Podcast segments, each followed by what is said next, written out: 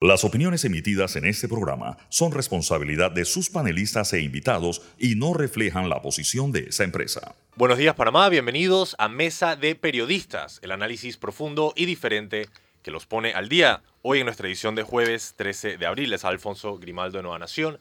Me pueden seguir en arroba alfonso. Nos están escuchando desde la cabina de TVN Radio. Nos pueden seguir aquí en arroba TVN Radio 965 en Twitter y en Instagram. Les recuerdo que también pueden seguir el programa por YouTube y revivir las conversaciones fascinantes que tenemos aquí en Mesa de Periodistas a través de Spotify, sencillamente buscando Mesa de Periodistas, así de fácil. Les presento los temas el día de hoy. Bueno, principalmente el tema tenemos con nosotros al futuro candidato presidencial Ricardo Lombana del movimiento Otro Camino. Estaremos conversando con él sobre el devenir actual del país. Eh, estaremos hablando, entre otros temas, sobre la minería, la economía y otros. Pronto entraremos a eso. Y al cierre del programa estaremos hablando algunos detalles sobre algunos casos judiciales. Presentada la agenda temática, les presento quienes están conmigo el día de hoy. Tengo el gusto que me acompaña Fernando Martínez. Buenos días. Buenos días. Saludo a nuestros oyentes. También con nosotros se encuentra Sabrina Bacal. Buenos días, Sabrina. Buenos días, saludos a nuestros oyentes. Y pronto nos estará acompañando el doctor Jorge Eduardo Ritter y también nuestro invitado el día de hoy, Ricardo Lombana. Bienvenido a Mesa Periodistas. Buenos días, un gusto estar aquí. Bien, para empezar el programa le paso la palabra a Fernando. Bueno, ¿por dónde empezamos? Por el principio, ¿no? No hay de otra. Eh, eh, el problema es que no hay un principio. No, yo creo que lo que no hay es un final. Es que hay varios principios. A eso me refiero. Bueno, comencemos por el pronunciamiento del día de ayer del Movimiento Otro Camino. Y después pasamos a, a- a los traspiés de, de la campaña y los avances de la campaña. Eh, a ver, ¿cuál es la esencia del pronunciamiento de Otro Camino? Pero también me interesa saber si hubo un debate Sí. en... eh, porque nosotros cuando hablamos de Otro Camino nada más pensamos en Lombana, pero tenemos que pensar que ya tú tienes un Estado mayor, un comité central o un buro político o un, un CEN o algo, Tiraste Eh, la cédula. sí, eh, que, eh, en el cual se discuten y se debaten los contenidos de la posición del partido. Para eso son los partidos. ¿Cómo, cómo llegaron a este, a este documento que se presentó ayer a la sociedad y cuál es su contenido fundamental? Bueno, em, en primer lugar, eh, gracias por la entrevista. En efecto, sí tuvimos una discusión interna. Eh, ahora mismo nosotros, como ya saben, somos un nuevo partido político que sigue en fase o en eh, cumpliendo sus etapas de organización de cara a el 2024 como proyecto político para las elecciones, pero también de cara a largo plazo. En esa estructura existen los comités temáticos, es decir, 22 hacia 24, porque van aumentando áreas de trabajo, áreas de discusión, eh, dirigidas por coordinadores, y en esas áreas o en esos comités temáticos se plantean los temas nacionales. Uno de ellos este, viene desde hace ya varios meses, desde, no, incluso hace más de un año, desde que el presidente Cortizo anunció que había un acuerdo eh, con la minera hace un año y pico y que iban a utilizar las nuevas regalías para esto, para lo otro. Eh, se formó un grupo que viene analizando eh, la situación del contrato con la minera. Y además tenemos un comité que analiza coyuntura política y analiza los temas nacionales de mayor eh, urgencia eh, y de mayor importancia. Entonces, producto de la discusión de ese eh, comité asesor, producto de la discusión dentro del comité temático que tiene que ver con recursos minerales, con actividad comercial, con medio ambiente y demás, se da esta discusión que produce el planteamiento que nosotros presentamos ayer. Que dicho sea de paso, planteamiento que teníamos listo ya hace algunos días, eh, pero eh, debido a la situación del chichón que me gané por el, por el episodio con el señor Martinelli, de lo que vamos a hablar este, más adelante seguro, Un hematoma Sí, bueno, político. Está buena esa. Eh, lo, lo pospusimos un par de días y evidentemente lo hicimos el día de ayer. Dicho eso, esto emite y contempla la postura del movimiento Otro Camino con respecto a este contrato minero y también fija la posición del movimiento Otro Camino con respecto a la minería como eje de desarrollo nacional. Eso que muchos dicen que tiene que ir a una gran discusión nacional para debatirse si queremos hacer de la actividad minera uno de los polos o los ejes de desarrollo. Bueno, el movimiento Otro Camino ya plantea su posición. Pero ustedes serán o son el primer partido que se pronuncia contra el contrato minero. Bueno, ¿Puedo decirlo de esa manera? Sí, por supuesto que sí. Solo he escuchado, y puedo equivocarme, solo he escuchado a la, a la precandidata por libre postulación Maribel Gordón, este, que está recogiendo firmas para ser candidata presidencial, eh, a ella y a su grupo expresarse contra el contrato minero. No he escuchado a los otros expresarse ni con respecto al contrato minero ni con respecto a eh, el, gran tema, porque el contrato minero es coyuntural, pero la discusión de fondo, que pareciera que nadie la quiere tener, es eh, la de si la minería va a ser o no un eje importante en el desarrollo económico de este país. Nosotros ya estamos fijando nuestra postura de que ese no es el camino. Bueno, brevemente, en un minuto, en tus propias palabras, ¿qué dice el comunicado? El comunicado plantea las preocupaciones y, son diversas.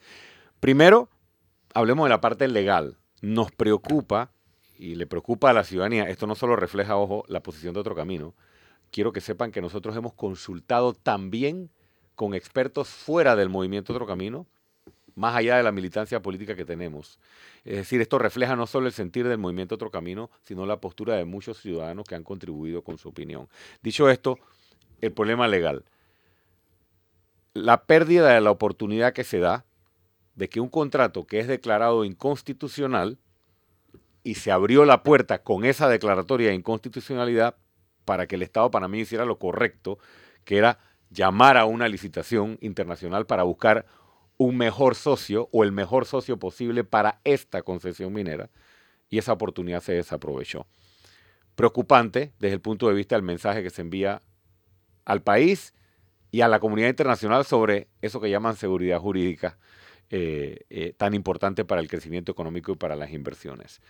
Número dos, desde el punto de vista legal, hay sendas confirmaciones o información que ustedes como periodistas seguramente también las han visto y confirmado y leído, de que hay estados extranjeros, sobre todo países del Asia, China y otros, que tienen porcentaje accionario de propiedad detrás de esta empresa minera. Y la constitución prohíbe que un estado extranjero eh, tenga este tipo de participación de propiedad, de concesión sobre nuestros recursos. Entonces, nos tiene que preocupar a todos los panameños que creemos en la legalidad, que creemos en la constitución, que creemos en las leyes y que queremos proteger nuestro patrimonio, que un gobierno, a través de su ministro de Comercio, pero avalado por el presidente de la República, promueva abiertamente un contrato y una negociación que va en contra de la constitución. Es una primera preocupación. Segunda, para tal vez dividirla en dos o tres bloques, existe una preocupación eh, muy marcada en cuanto a cómo el Estado cede soberanía eh, en este contrato o en esta negociación. Y cuando cede soberanía, podemos mencionar inicialmente la restricción de los sobrevuelos eh, como una cesión de soberanía injustificable, inconstitucional. Dos, la facultad, sino de expropiación, de compra de terrenos públicos o privados en áreas adyacentes al, terreno de la concesión, un poco como para brincarse la necesidad de que sean concesionados y poder comprarlos y dedicarlos a la misma actividad concesionada de operación minera. Y tercero, eh, hay otras concesiones, como por ejemplo, o, acuerdos que tienen que ver con, con que a la minera los funcionarios del Estado están obligados a contestarle en 30 días si no eh, hay sanciones para el funcionario. O sea, no es suficiente que haya leyes que ya establezcan desde el punto de vista del derecho administrativo que los funcionarios tienen que contestarle eh, a los usuarios o a los ciudadanos o a las empresas, sino, que aquí ellos tienen eh, un trato preferencial para poder arrodillar al Estado o a un funcionario del Estado. hay preocupaciones graves con respecto a cesión de soberanía, que que dicho sea de paso llama mucho la atención que sea el propio partido eh, del señor Omar Torrijos eh, el que ahora promueva la cesión de soberanía, no sabemos con qué intereses. Y por último, hay una preocupación eh, muy marcada con respecto eh, a los daños ambientales. Porque, por ejemplo, el contrato otorga dos concesiones, no solo la de cobre, sino que aparte otorga una concesión de oro, molibdeno y plata. Y eso es mucho más contaminante que la operación minera de cobre y no se contemplan medidas de mitigación ambientales adicionales por esa concesión que solo pagará el 5%, dicho sea de paso, porque se aplica el Código de Recursos Minerales. Nos preocupa lo inconsulto del contrato, eh, por otra parte, y nos preocupa el, el, el cuento este de los 375 millones porque no son 375 millones que vamos a recibir.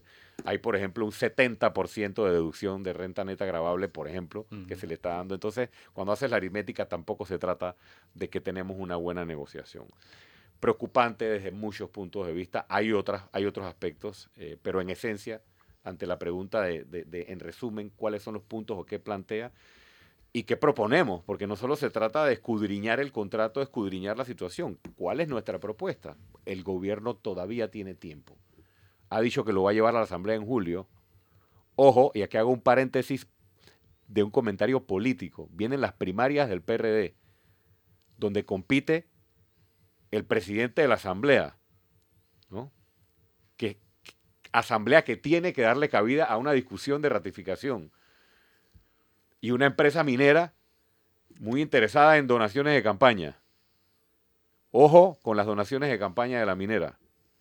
Ojo, y yo hago un llamado a la empresa minera a que debería abstenerse de hacer donaciones de campaña y a la ciudadanía que esté muy, muy al tanto eh, de, estas combinaciones o, esto, o este, este causa-efecto de cuando se dona y hay un interés tan grande. Entonces el gobierno tiene tiempo de hacer su consulta, consulta real, vinculante, de tomar en consideración estas preocupaciones, porque esto no es un contrato hasta que no esté aprobado por la Asamblea Nacional. Mientras tanto, el contrato no existe y hay una concesión minera operando con un contrato que no existe eh, y que corrija para que el contrato que vaya a la Asamblea y a gabinete antes de ir a la Asamblea sea el contrato que contemple los intereses de una nación y los intereses de la ciudadanía. Y en términos futuros, que se declare una moratoria minera para que esta concesión que ya existe y que sí tenemos que garantizar los empleos de esta concesión se puedan garantizar en una operación que realmente sea beneficiosa para el Estado, pero que no se otorgue ninguna concesión adicional, porque nosotros no estamos de acuerdo en hacer de la minería una actividad eh, como parte del desarrollo nacional. Tenemos que enfocar hacia otros aspectos que de eso también podemos hablar. Sabrina. Em, Ricardo, usted ha mencionado un tema que ha resultado para mí como el elefante en el cuarto de este tema minero y es los dineros eh, que van a entrar a campaña, me imagino a varias campañas de la minera. Y asimismo van a entrar dineros de muchos de, de estos intereses económicos que suelen pasar de gobierno a gobierno. Usted ha tomado una posición dura eh, contra el contrato. Y quiero preguntarle, ¿tomará una posición igualmente dura con otros intereses que toquen a donantes de campaña? Porque estoy aventurándome a decir que usted ya perdió a una buena parte de los donantes de campaña. A mí, para mí no es casual el hecho de que la Cámara de Comercio no, haya, no se haya pronunciado sobre el contrato minero. Hay medios de comunicación que no mencionan el contrato minero eh, o que solo lo, lo halagan, eh, el silencio de la sociedad en general, y como usted lo dice, solamente usted y Maribel Gordón se han pronunciado, nos habla de mucho dinero y ese dinero no solamente está en, la mina. Por ejemplo, los cuestionados incentivos turísticos donantes de campaña, donan una campaña y después esperan eh, la retribución. ¿Cómo va a manejar esos conflictos de interés en otros temas del poder económico? Bueno, la respuesta es, la respuesta es sí. Me refiero a que la, pregunta inició eh, Sabrina diciendo este, si vamos a tomar en cuenta esto a la hora de recibir o de, de contemplar donaciones de campaña. Evidentemente, con respecto a la empresa minera en particular, es decir, este interés en particular, creo que ya queda claro cuál es nuestra postura. Eh, de que no hemos recibido ni vamos a recibir de este interés en particular.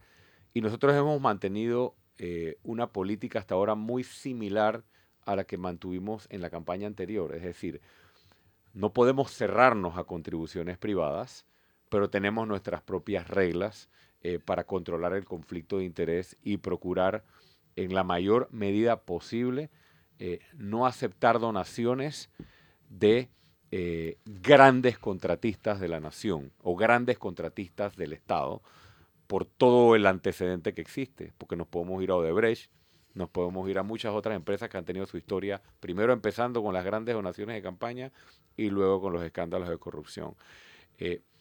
pero aquí también hay que ser eh, realista.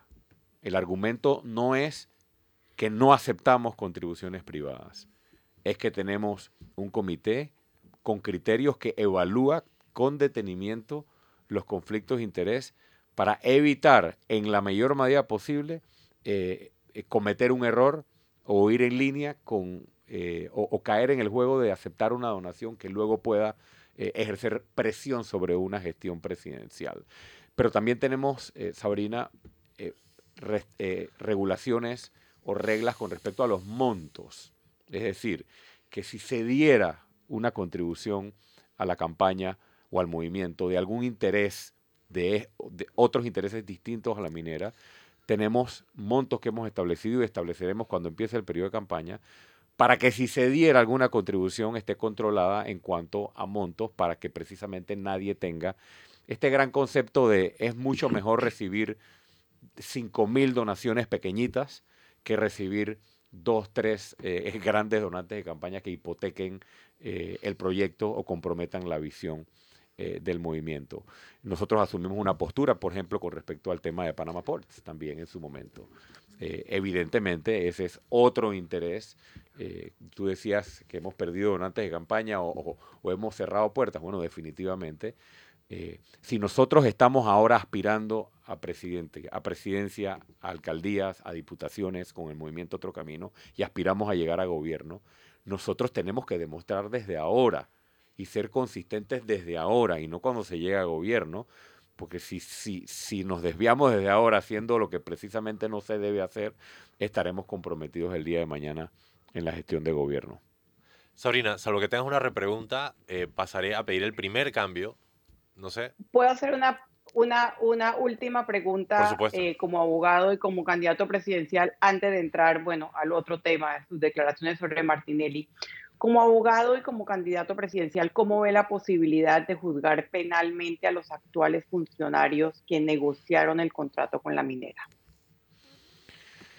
Vaya, no soy penalista, este, eh, no es mi rama de práctica del derecho, entonces eh, pudiera equivocarme tal vez, y, no quiero ser irresponsable en, mi respuesta a ese tema, Sabrina, pero eh, definitivamente que, aquí hay que ponerle el cascabel al gato. Me refiero de que se cometen administración tras administración por parte de funcionarios actos que son lesivos para la nación, que son lesivos para los intereses de los panameños, y no ha existido una forma de eh, hacer responsables o declarar responsables a estos funcionarios.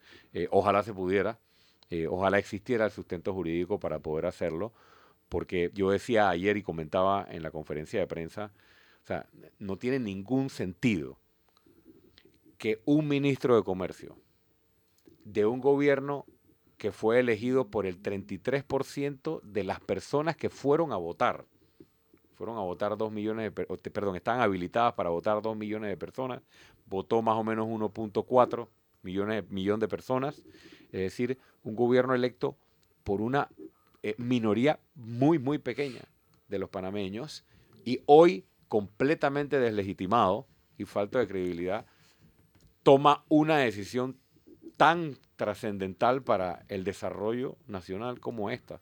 Eh, sí pienso que debería haber responsabilidades, pero no estoy, no estoy claro eh, de si con las normas o las leyes existentes hoy se podría hacer responsable. Lo que sí está claro, ya no como penalista, pero como abogado y como conocedor de la Constitución Nacional, es que si tú estás impulsando un contrato y firmando un contrato que viola la Constitución Nacional, tú estás incumpliendo tus deberes como funcionario público y por ende puede ser declarado responsable. Le- Tengo que decir algo muy rapidito. A ver, el problema es que no son, no son personas naturales, son autoridades en el ejercicio de sus funciones. Y eh, solamente pueden ser juzgadas por, creo que hay dos causales en la Constitución. O sea que en realidad no es un tema penal, sino constitucional. Eh, pero Sabrina, de- debo advertirle que acaba de abrir una caja de Pandora con esa pregunta, porque realmente eh, yo menos, o sea, no soy experto ni en derecho ni en derecho constitucional, pero ya debe haber varias personas tratando de, de responder así. Eh, ahora, como dicen los abogados, el contrato todavía no ha nacido a la luz, por lo tanto no se ha terminado de perpetrar lo que sería un posible delito. Pero sí eh, creo que este es un tema para un debate mucho más complicado y profundo. Digo yo que después que el contrato nazca a la luz, sí nace. Por supuesto. Como ven, mucho por conversar. Más debo pedir el primer cambio. Manténganse en sintonía para continuar con esta fascinante conversación. Están escuchando Mesa de Periodistas con el análisis profundo y diferente que los pone al día. Ya regresamos. Y estamos de regreso en Mesa de Periodistas con el análisis profundo y diferente que los pone al día. Les recuerdo, les habla Alfonso Grimaldo de Nueva Nación. Me acompañan Fernando Martínez, Sabrina Bacal, nuestro invitado, futuro candidato presidencial Ricardo Lombana. Bueno, nuestro invitado mismo trajo a colación el tema de lo que él eh, conceptualizó como un chichón. Fernando lo catalogó de un hematoma, que tiene que ver con las declaraciones que hizo en relación eh, al expresidente Ricardo Martinelli de un suceso. La verdad, también sería interesante que explicaras cómo se dio el caso de que estaban los dos en un mismo lugar a la vez.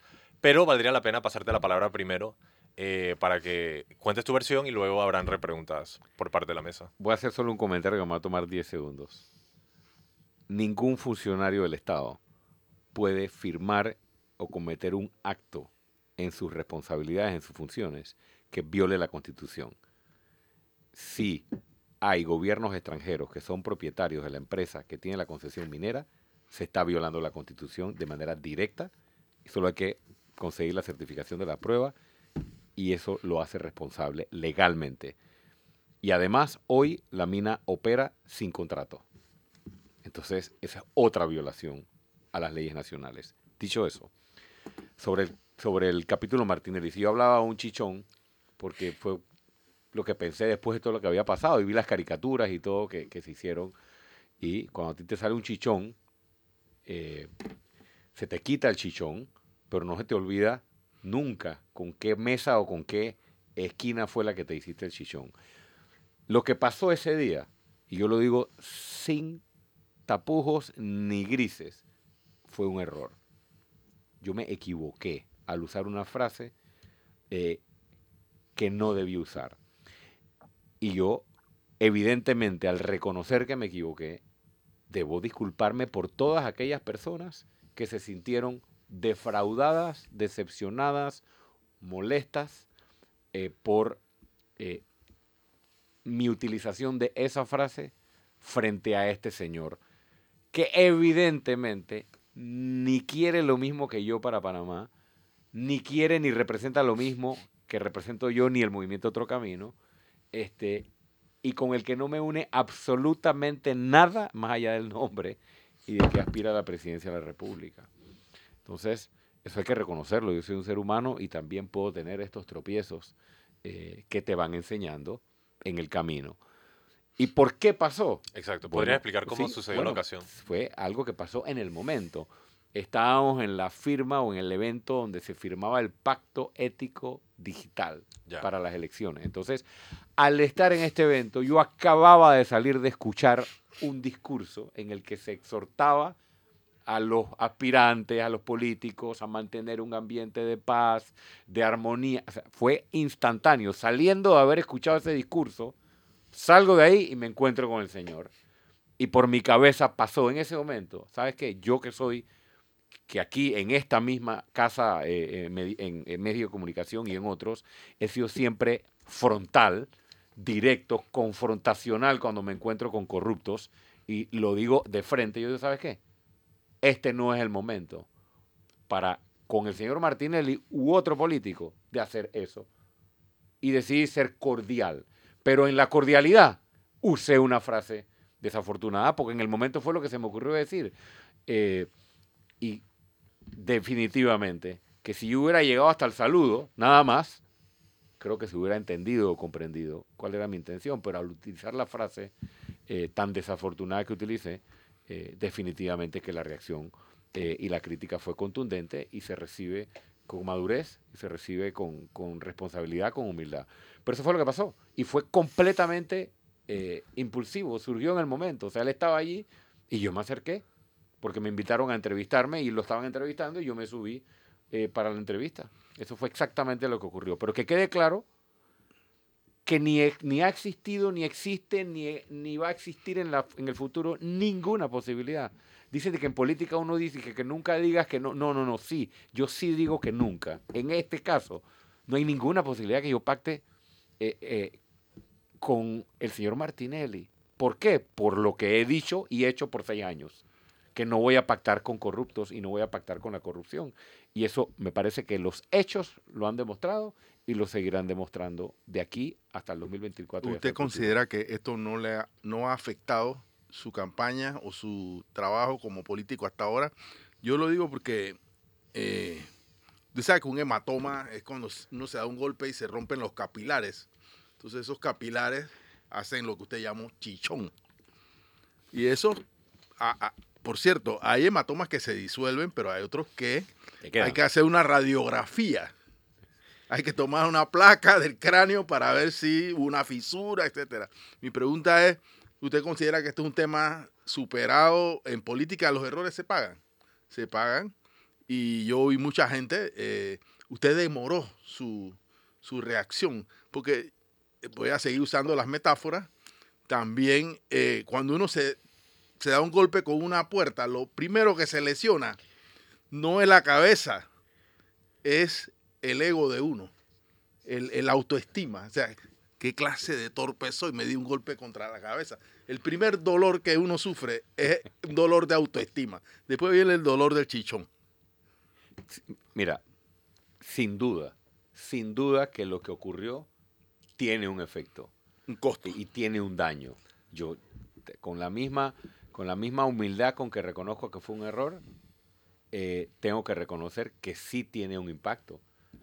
Pero el tamaño del impacto, el, tamaño del daño, como la recuperación de la situación, del hematoma, de la placa, del diagnóstico y del tratamiento, este, dependerá de mis acciones y de las acciones del movimiento Otro Camino. Entonces, el impacto que tenga ese suceso en mi aspiración presidencial, pienso que no se determina hoy.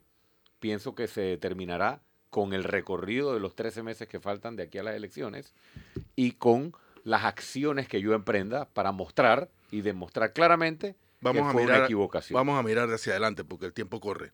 A ver, ya ustedes tienen como partido, y, y un poco lo que quiero preguntar, fue correcta la decisión de convertirse en un ah, partido. disculpa, Fernando, perdón que te interrumpe, pero Sabrina también tenía preguntas sobre este tema, así que Sabrina, disculpa.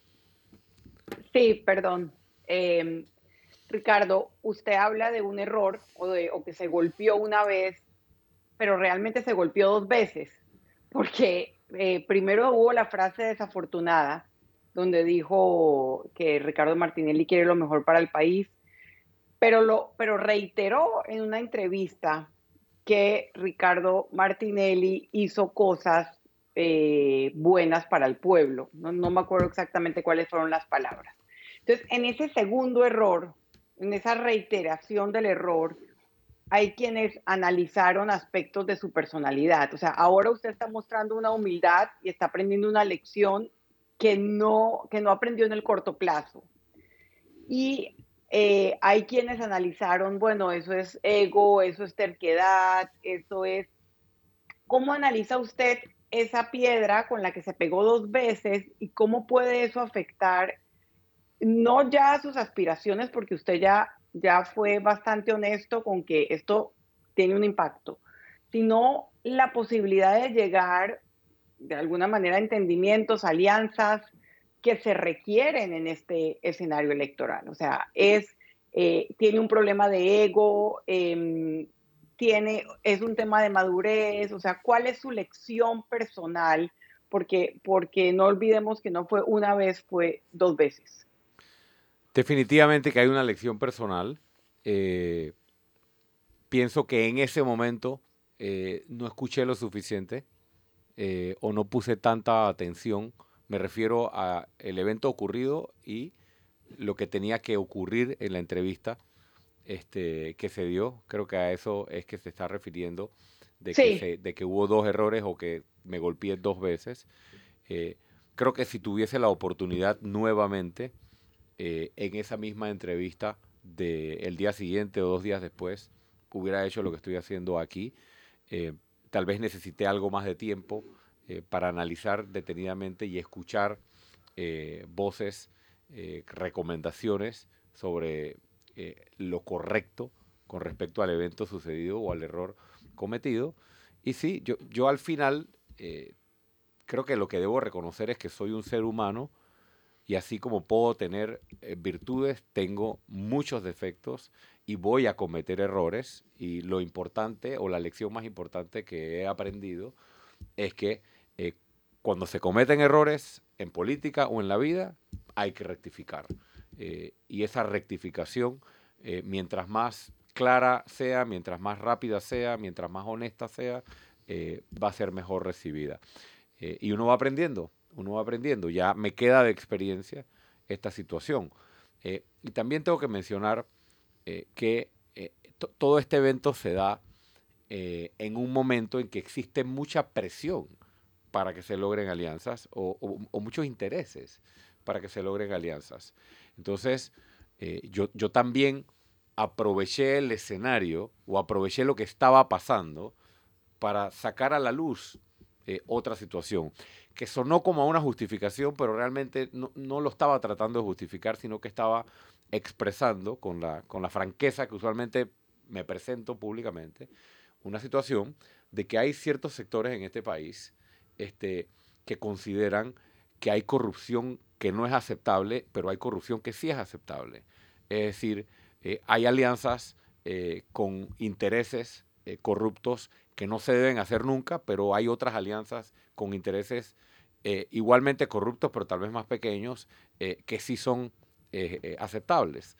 Entonces, tal vez en ese contexto de tratar de revelar a la población la hipocresía que hay en este país en algunos sectores, me fui de bruces y, y tal vez me faltó eh, escuchar más y ser más balanceado. Pero bueno, eh, esa es mi personalidad y uno cuando es candidato presidencial o cuando es un aspirante, uno es evaluado en todas sus facetas, no solo por sus propuestas, no solo por su forma de comunicarse, no solo eh, por, por la capacidad de organización, todo lo demás, sino por la personalidad. Y sí, tengo una personalidad eh, fuerte, este, que usualmente la gente piensa que estoy bravo, que estoy molesto, que soy eh, eh, demasiado radical en algunos puntos y siempre estoy abierto a mejorar y a escuchar. Y si, hay alianzas que serán necesarias, este, eso lo decidirá la población y eso lo decidirá el movimiento Otro Camino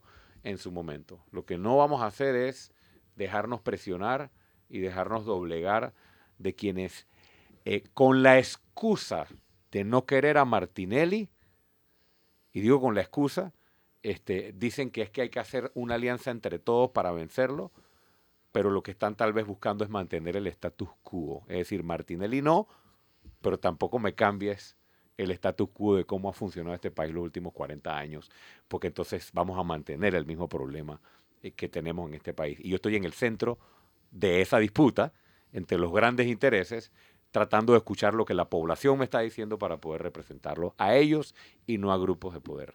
Aprovecho el cambio de tema para pedir el siguiente cambio. Ah, disculpa, Sabrina.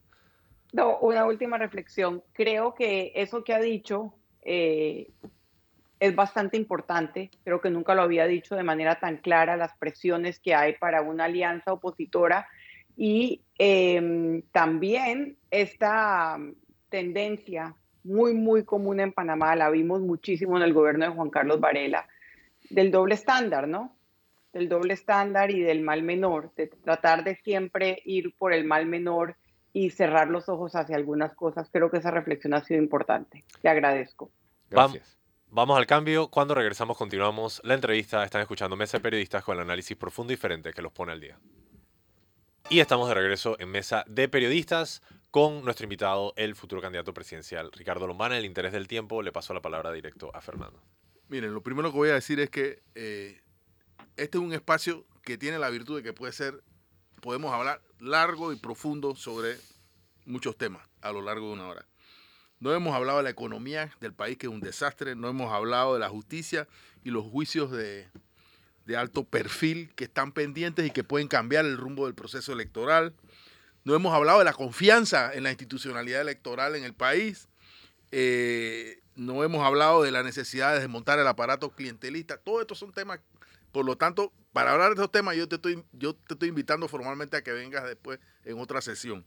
Ahora la pregunta que quiero hacer, que eh, que me parece fundamental es en esta decisión tuya de constituir un partido, eh, ¿cuáles son las ganancias? Eh, el movimiento Otro Camino ya tiene para llenar todas las casillas en, los cargos de elección del país, para diputados en todos los circuitos, para alcaldes en todas las alcaldías, para representantes en todos los representantes. ¿Por qué? Una de las, de las cosas que nosotros nos planteamos y que, bueno, ¿a dónde iría Lombana o a dónde iría eh, cualquier candidato por libre postulación que gane ahora, que gane ahora o mañana o en las elecciones? ¿A dónde va a ir si no tiene garantizada lo que nosotros llamamos gobernanza? La capacidad de tener una estructura territorial para ejercer la gobernanza. Eso es lo que, para bien o para mal, proporcionan los partidos. Usted tiene resuelto el movimiento Otro Camino. A estas alturas del torneo electoral, ¿eso es un tema resuelto? Es en camino o en, en, proceso de resolverse porque tenemos un cronograma. Nosotros ahora mismo tenemos, estamos en el medio de nuestro proceso de selección de candidatos y esa es parte de la ganancia que nos da tener un partido, que es una estructura para poder eh, postular candidatos a todos los cargos de elección popular bajo una sola papeleta cosa que no se puede hacer si eres candidato de libre Y esos candidatos tienen un catecismo. Va, eh, adelantando, va para allá. Es que no tenemos Hemos logrado el 55% de los cargos de elección popular en lo que va de nuestro proceso hasta ahora. Es decir, tenemos un porcentaje de 45% para lo que todavía, para los que todavía no tenemos candidato definido. ¿Cómo se llena ese 45%? Y con esto digo, nosotros vamos a llegar, si no al 100%, muy cerca del 100% de la oferta electoral completa. La ley nos da hasta el 31 de octubre para llenar todas las vacantes y como lo he dicho públicamente, lo reitero, estamos en una conversación permanente, tanto con la coalición Vamos como con otros grupos de candidatos independientes, para con estos candidatos de libre postulación poder completar parte de este porcentaje del que estoy hablando. puede haber candidatos de Vamos en la papeleta de otro camino. Eso es correcto, como candidatos de libre postulación que no sean de la coalición Vamos. Eso va a pasar. Este, y de eso estamos ahora mismo ¿Y cuál va a ser el filtro? Bueno, ahora mismo estamos en nuestro proceso, el de otro camino. Luego viene eh, el, análisis de donde haya un candidato de Vamos o un candidato de libre postulación, evidentemente tiene que ser un candidato que coincida tanto con el ADN de otro camino como con eh, el ADN que tiene o la visión que tiene la coalición. Vamos. Y así llegaremos, este, Fernando, a ese 100% de estructura para gobernar. Eh, y no descarto tampoco que de aquí a allá surjan otros ciudadanos o ciudadanas que ahora mismo no están candidatizados y sean acogidos o recibidos para ser candidatos, porque todavía la ley electoral nos da espacio. Y el catecismo del que hablas se da a través de la escuela de formación del movimiento Otro Camino, que ya está preparada para que cuando se defina quiénes son los candidatos, se haga la capacitación. Todo, todo aspirante del movimiento Otro Camino a cualquier cargo tiene como prerequisito capacitarse en el ADN del movimiento Otro Camino, como prerequisito y luego de ser candidato tendrá formación en gestión pública, en elaboración de presupuestos abiertos, gobierno abierto, transparencia, rendición de cuentas y otros cargos más. Sabrina.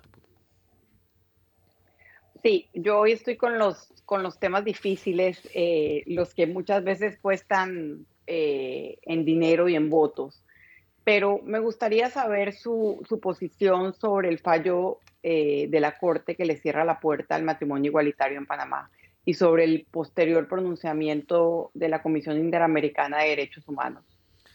Bueno, el fallo, eh, el fallo creo que ha sido criticado y la postura que nosotros hemos asumido eh, siempre es una, una postura a favor de los derechos humanos y el fallo definitivamente tal como lo ha dicho ya o lo ha empezado a mostrar la Comisión Interamericana de Derechos Humanos, desconoce compromisos y obligaciones que Panamá tiene con respecto a convenios o convenciones internacionales en materia de derechos humanos. Eh, y precisamente por eso este proceso o esta situación podría llegar a la Comisión Interamericana de Derechos Humanos, entre otras instancias, y podría el Estado panameño ser eh, condenado y obligado a revisar su legislación este, o su jurisprudencia o sus normas eh, para adaptarlas a estos criterios internacionales de derechos humanos o a estos convenios internacionales de derechos humanos suscritos por Panamá. Ahora bien, esa es mi opinión con respecto al fallo. Eh, lastimosamente, y digo lastimosamente, tenemos una débil institucionalidad en Panamá, eh, pero a pesar de que tenemos una débil institucionalidad, no podemos llamar a desconocer los fallos. Se ha dado un fallo este, que tomó una decisión con respecto a la inconstitucionalidad del matrimonio igualitario y mientras eso eh, no sea revertido local o internacionalmente, eso es lo que hay que acatar. Eh, eso es lo que yo puedo decir con respecto a este fallo y en el movimiento Otro Camino, eh, también lo he señalado antes, no tenemos el tema de impulso de la aprobación del matrimonio igualitario en Panamá como un tema de nuestra agenda. Eh, se ha querido hacer ver eh, que ese es uno de nuestros temas centrales o que nosotros queremos llegar a la presidencia para llevar adelante esta bandera. Y eso sí quiero aprovechar este micrófono para dejar claro eh, que a pesar de que tenemos una postura de no discriminación y pensamos que nadie debe ser discriminado por ninguna razón en nuestro país y una postura a favor de los derechos humanos, el movimiento Otro Camino no tiene en su agenda ni entre sus aspiraciones llegar a la presidencia de la República para impulsar la figura del matrimonio igualitario. Eh, pienso que las instituciones tienen que hacer su trabajo y en este caso, si se agotaron los recursos internos, eh, la Comisión Interamericana y otros entes eh, tendrán que decirle al Estado panameño cómo cumplir sus normas y cómo respetar los derechos humanos. Muchos expertos en seguridad lo que dicen es que la población debe estar segura, pero también sentirse segura. Hay un componente de la percepción que, eh, recae sobre la misma seguridad. Yo creo que un tema que aterra a muchos panameños y panameñas es la infiltración del crimen organizado, los carteles y el narcotráfico en el país, porque hemos visto la violencia terrible y exagerada que ha causado en países vecinos. Y la verdad es que yo, al menos en mi opinión personal, pero siento que allá afuera también está la noción de que el presidente de la República debe servir como un escudo o la presidenta de la República debe servir como un escudo que proteja a la nación. Y por eso la popularidad de eh, líderes como Nayib Bukele, que han tomado una postura exageradamente firme contra el tema, pero porque la situación era exageradamente aterradora. ¿Cuál es la propuesta del movimiento Otro Camino? Porque esto claramente es un problema relevante, se ha infiltrado en la política, está en varias partes y está generando preocupaciones. Se va a necesitar algún tipo de liderazgo fuerte para combatir a grupos que no obedecen a las leyes? ¿Cuál es la postura del movimiento? Primero hablemos del estilo de liderazgo y por ende el estilo de presidencia. Eh, yo creo que la ciudadanía ya conoce eh, eh, que en esos temas de seguridad, de criminalidad, de crimen organizado, de narcopolítica, de corrupción, tanto yo como nuestro movimiento es de línea dura.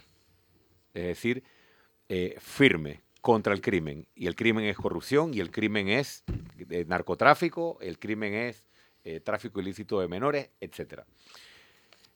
Eso no quiere decir que nosotros estemos de acuerdo en que hay que atropellar derechos humanos para poder ser firme. yo creo que ahí está un poco la diferencia de la postura con respecto al ejemplo que traes. y, pero las palabras se las lleva el viento. Esto hay que mostrarlo con hechos. Y si tú estás en la presidencia de la República, tú tienes primero que hacer cumplir las leyes.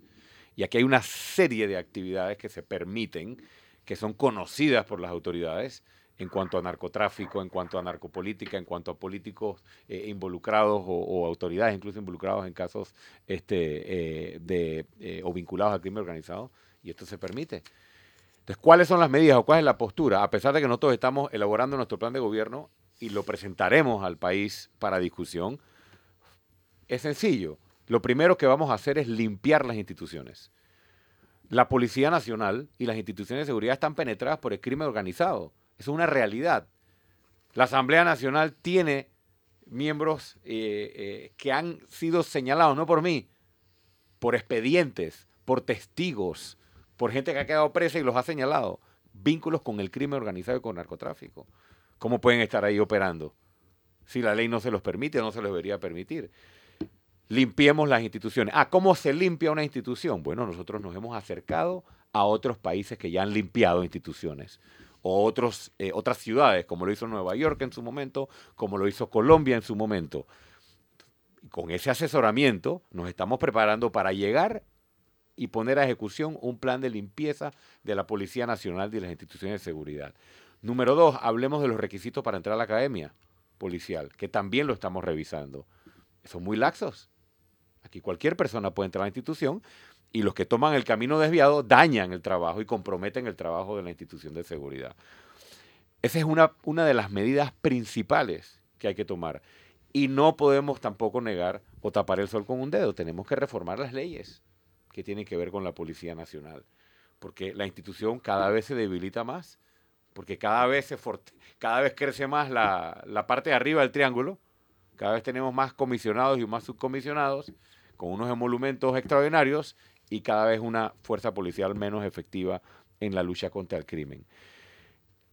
Sé que tenemos poco tiempo para poder seguir desarrollando, pero eh, la línea es dura, la línea sería dura sin contemplaciones, pero sin contemplaciones no solo para los pandilleros que pertenecen a las bandas o a, los, a las pandillas en Panamá, también para los de saco y corbata a propósito de saco y corbata, no quiero que despidamos el programa sin hacerte una pregunta puntual. ¿Qué tú piensas de este lío de eh, Yanivel Ábrego eh, adquiriendo tierras del Estado por una vía que eh, es legal porque nuestras leyes lo permiten, pero que no parece que no está muy, no es muy ética. Pero además, no es solo Yanivel Ábrego, resulta que es una costumbre de políticos de ese partido, de otros partidos, de este, perdón, de este gobierno, no, de gobiernos y no gobiernos. O sea, es una práctica que eh, ha generado una especie de especulación inmobiliaria a partir de terrenos del Estado. Mira, yo quiero decir dos cosas muy rápido. Es injustificable lo de la diputada a nivel Abrego. Y no es la primera vez que lo hace pero no es la primera vez que lo hace, eh, perdón, no es la única. También hay denuncias de que Benicio Robinson lo ha hecho en Boca del Toro. De Varios diputados lo han hecho. Exacto. Y hay que no solo revisar las normas para que esto no pueda ser eh, arropado con el manto de la legalidad, y ese es uno de los temas que nuestro equipo está analizando, porque esto se resuelve con propuestas legislativas que llevemos a la Asamblea a partir del 1 de julio de 2024. Pero yo quiero también aprovechar un minuto para hablar del, del contexto. O sea, eh, yo también creo que aquí, a pesar de que eh, es inaceptable lo de nivel Ábrego, veo mucha agenda mediática concentrados solo en eso y no están hablando de la minera.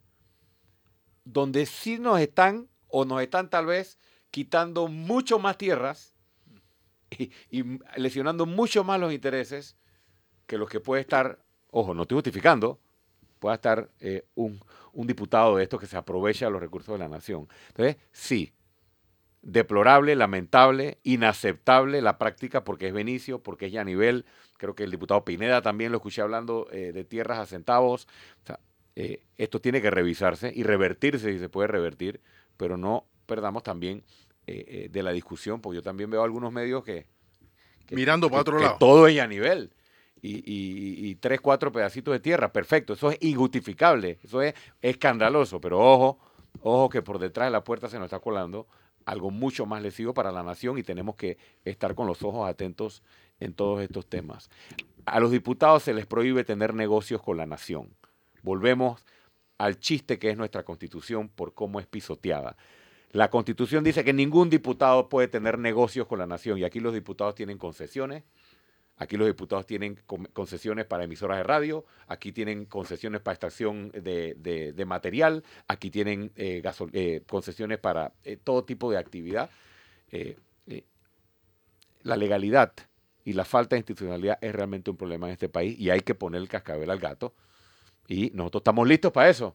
Y por eso creo que, y quiero conectar esto y termino con las presiones que se están recibiendo. Yo creo que, e invito a la ciudadanía a que esté muy pendiente de lo que está pasando. Nuestra propuesta es frontal contra este tipo de negociados de parte y parte, tanto de políticos como de algunos empresarios que se han prestado para ser negociados con políticos y dejar abandonada a la población y no cambiaremos nuestra postura y con esa postura nos sentimos optimistas de que vamos a poder llegar a gobierno en julio del 2024. Sabrina tiene la última pregunta.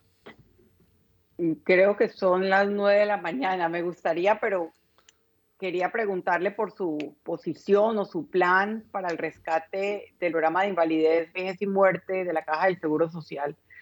Eh, no sé si hay suficiente tiempo. En un minuto. no, no, no hay suficiente tiempo. En un minuto el rescate del IBM. Nadie puede. No, eso, eso, un minuto no evidentemente es una broma. Evidentemente no se puede. Solo digo dos cosas. Irresponsable el gobierno actual por patear la pelota por cinco años más, sabiendo que el, el problema colapsaba durante esta administración, como lo sabíamos todos. Y aquí ya no hay que hacer más mesas ni más diálogos sabemos cuáles son las métricas y los, las corridas actuariales eh, para que sea sostenible el programa IBM. Tomemos decisiones, tomemos decisiones y ya nosotros hemos dicho hacia dónde estarían orientadas las nuestras. ¿Hacia dónde estarían orientadas? No vamos a discutir nada que tenga que ver con aumento de la jubilación ni con aumento de la cuota de obra patronal si primero no limpiamos la caja de seguro social, porque hay que demostrarle al asegurado que eres un buen administrador y que no estás saqueando la caja antes de pedirle sacrificios a un asegurado y a una población. Por ahí van nuestros tiros y tenemos un equipo muy robusto que está en el, en el tema de la preparación, porque este es un tema que tiene que ocurrir desde el día uno de gobierno. Bueno, definitivamente, como dice Fernando, ha iniciado la temporada electoral, de seguro habrá muchas más conversaciones. No puedo despedir sin antes darle 30 segundos para que dé sus conclusiones finales. De seguro habrá mucho más conversaciones, pero lo que sí no habrá son hematomas para mi amigo Fernando. Todo el, que camina, todo el que camina corre ese riesgo. Es correcto, sobre todo con la mesita, el meñique y la, mesita. Eh, eh, me comprometo y ojalá tengamos la oportunidad de una próxima entrevista para traer el resultado de las placas y las radiografías. Que la podemos ir evaluando a lo largo del camino hasta 2024. Nos estamos preparando para ganar las elecciones y nos estamos preparando para gobernar. Estamos, hemos hecho un trabajo de cuatro años responsable, con un cronograma. No teníamos estructura, la tenemos. No teníamos candidatos a todos los cargos, los tenemos y los vamos a tener. No teníamos un equipo de gobierno multitemático para mostrarle al país antes de las elecciones. Lo estamos empezando a mostrar.